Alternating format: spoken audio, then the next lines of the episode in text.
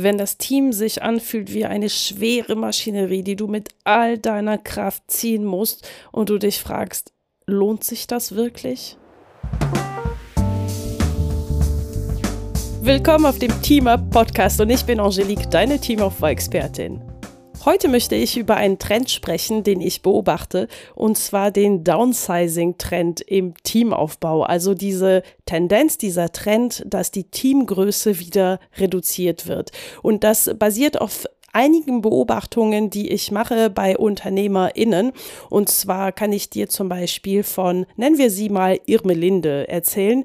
Die hatte ein Team aus mehreren äh, fixen Freelancer, freie Mitarbeitende und äh, hatte dann quasi die, die, den nächsten Schritt gemacht und jemand fest angestellt und dann hatte sie eine weitere freie Mitarbeiterin fest hinzugeholt und wollte auch noch ein weiteres Teammitglied fest anstellen bis irgendwann der Zustand gekommen ist, dass es gar nicht mehr passte und sie quasi sich wieder losgelöst hat von diversen Teammitglieder und das Team auch um einiges reduziert hat, um wirklich nur noch mit wenigen Personen eng zusammenzuarbeiten.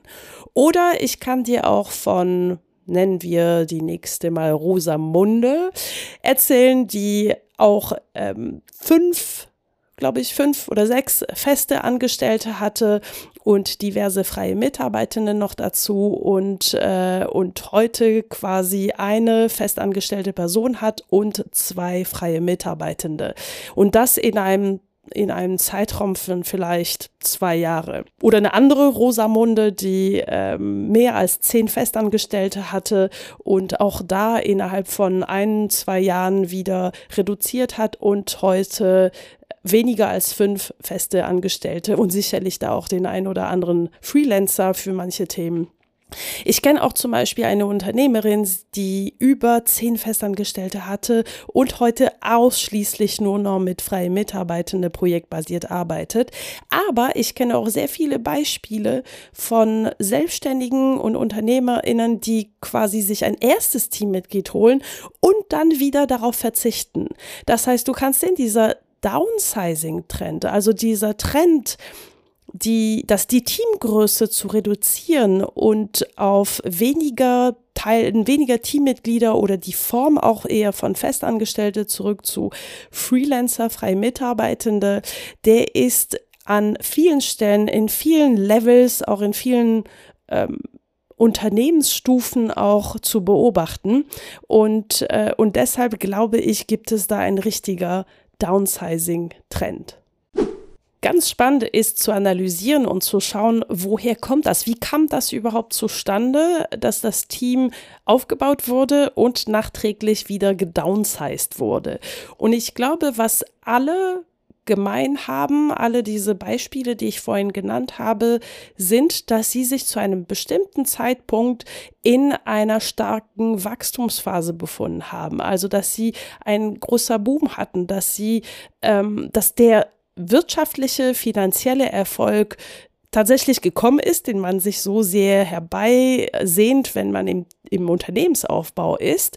Und mit der mit dem Boom, mit dem starken Wachstum, mit dem starken Umsatzwachstum, auch mit der Steigerung des, der Arbeitslast, kam dann natürlich oft die finanzielle Kalkulation. Das heißt wirklich auch zu schauen, wie viel Umsatz kommt rein, ist mein Businessmodell auch soweit stabil und dass ich dann entscheide, da lohnen sich auch feste, äh, ja genau, Festangestellte eher als Freelancer, als freie Mitarbeitende. Wenn man sich die Kalkulation aufzeigt und schaut, eine festangestellte Person in, ich sage es mal, Teilzeit, also 20 Stunden, 30 Stunden oder auch Vollzeit, ist im Vergleich zu einer freien Mitarbeit für die gleiche Menge an Arbeit natürlich deutlich geringer. Das heißt, es ist an sich ein Schritt, der eine längerfristige Planung ermöglicht und der auch ein längerfristiges Aufbau möglich macht, aber auch natürlich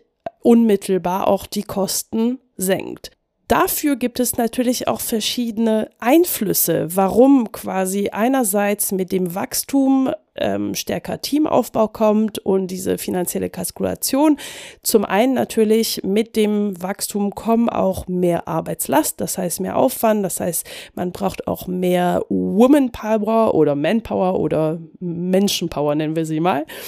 Und ähm, ich glaube, da gibt es Einflüsse und vermutlich der größte Einfluss, der größte Grund, warum man sich dafür entscheidet, ist, man macht das so. Ich habe jetzt äh, mit den Fingern Gänsefüßchen gemacht, aber ihr müsst sie euch dann äh, bildlich vorstellen. Das heißt, die Einflüsse können andere sein. Wir beobachten andere Menschen, Menschen, die auch sehr viel Erfolg haben, haben öfters ein immer größeres Team und wir nehmen dann wahr, okay, sie hat Erfolg, sie hat ein Team oder er hat Erfolg, er hat ein Team und ohne Team geht's nicht. Deshalb ist es quasi das Modell, was erfolgreiche Menschen machen. Und ich will ja auch gar nicht sagen, dass, äh, dass es ohne Team überhaupt ginge. Das ist auch hier nicht äh, der, der Schwerpunkt. Aber ich glaube gerade dieser Punkt, dass wir beobachten, wie andere es machen und für uns bewusst oder unbewusst annehmen, dass das der Weg ist, dass das der die Art und Weise, wie man das so macht. Und ich glaube, ein anderer Aspekt ist natürlich die Branche. Das heißt, in welcher Branche bewegt man sich? Wie, wie ist die Branche aufgebaut? Wie, wie, was sind Standards in der Branche, weshalb sich Unternehmer, Unternehmerinnen dazu entscheiden, diesen Weg zu gehen, zu sagen, ich mache Teamaufbau, ich betreibe Teamaufbau, weil das mein Unternehmen weiter aufbaut und weiter stärkt. Was ich auch in der Vergangenheit beobachtet habe, ist, dass viele Berater und Coaches natürlich auch dazu raten, weil sie das auch bei anderen sehen, weil sie auch ähm, dazu äh, ja beraten haben und empfohlen haben, dass, dass dieses Wachstum natürlich auch bedeutet, Team aufbauen. Und ich will auch gar nicht sagen, dass das grundsätzlich falsch ist. Und ich glaube, natürlich hängt es auch davon ab, welche Rollen, welche Coaches einnehmen oder Berater, die man sich zur Seite rät, das auf jeden Fall. Aber es kann dazu führen, also diese verschiedenen Aspekte, die Vorbilder, die wir haben, die Branche, in der wir uns bewegen und die Ratschläge, die wir bekommen, dass wir manchmal falsche Teamstrukturen aufstellen. Das heißt, dass wir Teamstrukturen aufstellen, die in dem Moment auch gut sind, ähm, aber die vielleicht nicht ganz dem entsprechen, was wir, was wir brauchen, was wir als Mensch, als Unternehmer, als Unternehmerin brauchen, also als Individuum brauchen. Und es führt auch dazu, dass wir vielleicht falsche Personen einstellen, weil wir da auch genau aus diesen anderen Gründen, man macht das so. Äh, jemand, der viel Ambition hat und viel Ehrgeiz einstellen, weil das wird ein Zugpferd in meinem eigenen Unternehmen. Also das heißt, das sind so Beispiele aber es führt oder es kann dazu führen, dass wir durch diese anderen Vorbilder die falschen uns für die falschen Personen entscheiden und falsche Personen, falsche Teamstrukturen und wenn ich falsch sage, natürlich meine ich nicht absolut betrachtet falsch, sondern falsch für dich, da kommen wir auch gleich zu. Das führt aber gegebenenfalls dazu, dass wir am Ende in so einer Art Teamaufbau-Hamsterrad sind und dass wir dadurch den Fokus auf die eigenen Wünsche, auf die Art und Weise, wie wir unser Unternehmen führen, verlieren, aus den Augen verlieren. Und dass wir quasi auf eine Rolle zuarbeiten, die uns nicht ganz entspricht. Deshalb, das meine ich so, mit, man macht das so, der Einfluss, der auch manchmal bewusst, manchmal unbewusst ist, beeinflusst die Art und Weise, wie wir unser Unternehmen führen, wie wir unser Team aufbauen und manchmal verlieren wir ein bisschen unser, unsere Wünsche und uns selbst aus den Augen. Und nun bleibt die Frage, wie entsteht dieser Downsizing? Also wie, wie kommt der überhaupt zustande, dass ich aus diesem Teamaufbau Hamsterrad aussteige mir das Hamsterrad und den Hamsterkäfig anschaue und mir denke, hm, wollte ich das? Oft, sehr, sehr, sehr, sehr oft ist der Auslöser Kündigungen oder eine Kündigung im Team. Das heißt, wenn jemand im Team kündigt, das Unternehmen verlässt, die Zusammenarbeit verlässt, kommt oft in diesem Zeitpunkt die Frage, was mache ich jetzt? Ersetze ich diese Person, also besetze ich diese Position neu? Verändere ich etwas?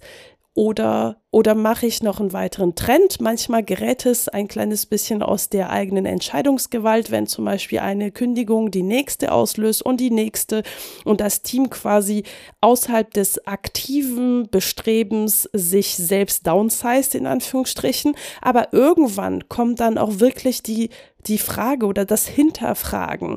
Ist es wirklich das, was ich will oder wie will ich es haben? Wie kann ich das überhaupt äh, für morgen und für übermorgen, also für die Zukunft meine ich natürlich, äh, vermeiden? Manchmal ist es auch das aktive Hin Hinterfragen. Also manchmal kommt wirklich dieser Downsizing-Wunsch bei dem Hinterfragen festzustellen, Hu, in welcher Situation sind wir hier? Ich fühle mich total ausgelaugt und, und ausgepowert von dem Team und ich habe überhaupt nicht das Gefühl, dass dieses Team mich beflügelt und das Unternehmen beflügelt, sondern ich habe nur noch das Gefühl, eine Riesenmaschinerie hinter mir zu ziehen mit einem kleinen Kordel. Das heißt, manchmal kommt tatsächlich auch dieses aktive Hinterfragen, aber oft gibt es irgendeinen Auslöser, irgendwas, was quasi diese Gedankengänge auslöst. Sehr oft ist es eine Kündigung, manchmal ist es ein Erschöpfungszustand, also ein Zustand, in der die Person einfach nicht mehr kann und äh, total unzufrieden ist und in der das Gefühl hat, in einer Spirale zu sein. Das heißt, irgendwann kommt dieses aktive Hinterfragen und dann kommen natürlich auch diverse Überlegungen und sie dürfen natürlich auch rationale Überlegungen sein, Dafür finde ich die Definition von Downsizing in Wikipedia ganz spannend. Und zwar Downsizing, Englisch für Verkleinerung, Verringerung, Abbau, Gesundschrumpfung, bedeutet eine Verkleinerung technischer Größen zum Beispiel Gewicht, Hubraum und so weiter. In unserem Fall ist das jetzt nicht äh, der Gewicht oder der Hubraum. Bei gleicher oder ähnlicher Leistungsfähigkeit. Hierdurch sinkt der Energieverbrauch. Am häufigsten wird der Begriff in den letzten Jahren in Zusammenhang mit Fahrzeugmotoren verwendet. Ja, okay. Aber das finde ich sehr spannend, dass es eben darum geht, die Leistung zu verbessern und den Energieverbrauch zu verringern. Und wenn wir das übertragen auf die Teamführung, auf das Unternehmertum, dann ist es ein, eine Energieersparnis von deiner Energie und das Ziel ist aber natürlich, wie kann ich die Leistung verbessern? Also zum Beispiel flexibler, wendiger, ähm, schneller auf Dinge reagieren können. Also das heißt, das sind die rationalen Gründe, warum Downsizing natürlich auch einen Grund hat und eine Berechtigung hat. Auf der anderen Seite gibt es natürlich auch emotionales Hinterfragen. Das heißt, wie sehr laugt mich mein Team aus? Wie sehr bin ich zufrieden mit der Situation? Wie sehr, wie, wie kann ich mir ein Team vorstellen, eine Teamstruktur, die mich eher beflügelt als zurückzieht? als zurück, zurückhält und runterhält. Und deshalb ist an sich, finde ich, dieser Downsizing-Trend was Gutes und was Positives, weil es führt die UnternehmerInnen, die in dieser Situation sind, dazu wirklich auch sich Gedanken zu machen, wie es weitergeht, wie es für sie gesund, menschlich und unternehmerisch weitergehen kann. Und insofern finde ich, ist der Downsizing-Trend was ganz Natürliches und auch was ganz, ganz Spannendes, was ich immer wieder in letzter Zeit beobachte. Wenn du heute nur eines mitnimmst, dann bitte, dass Team Downsizing kein Versagen ist. Und es darf sowohl eine strategische als auch eine emotionale Entscheidung sein.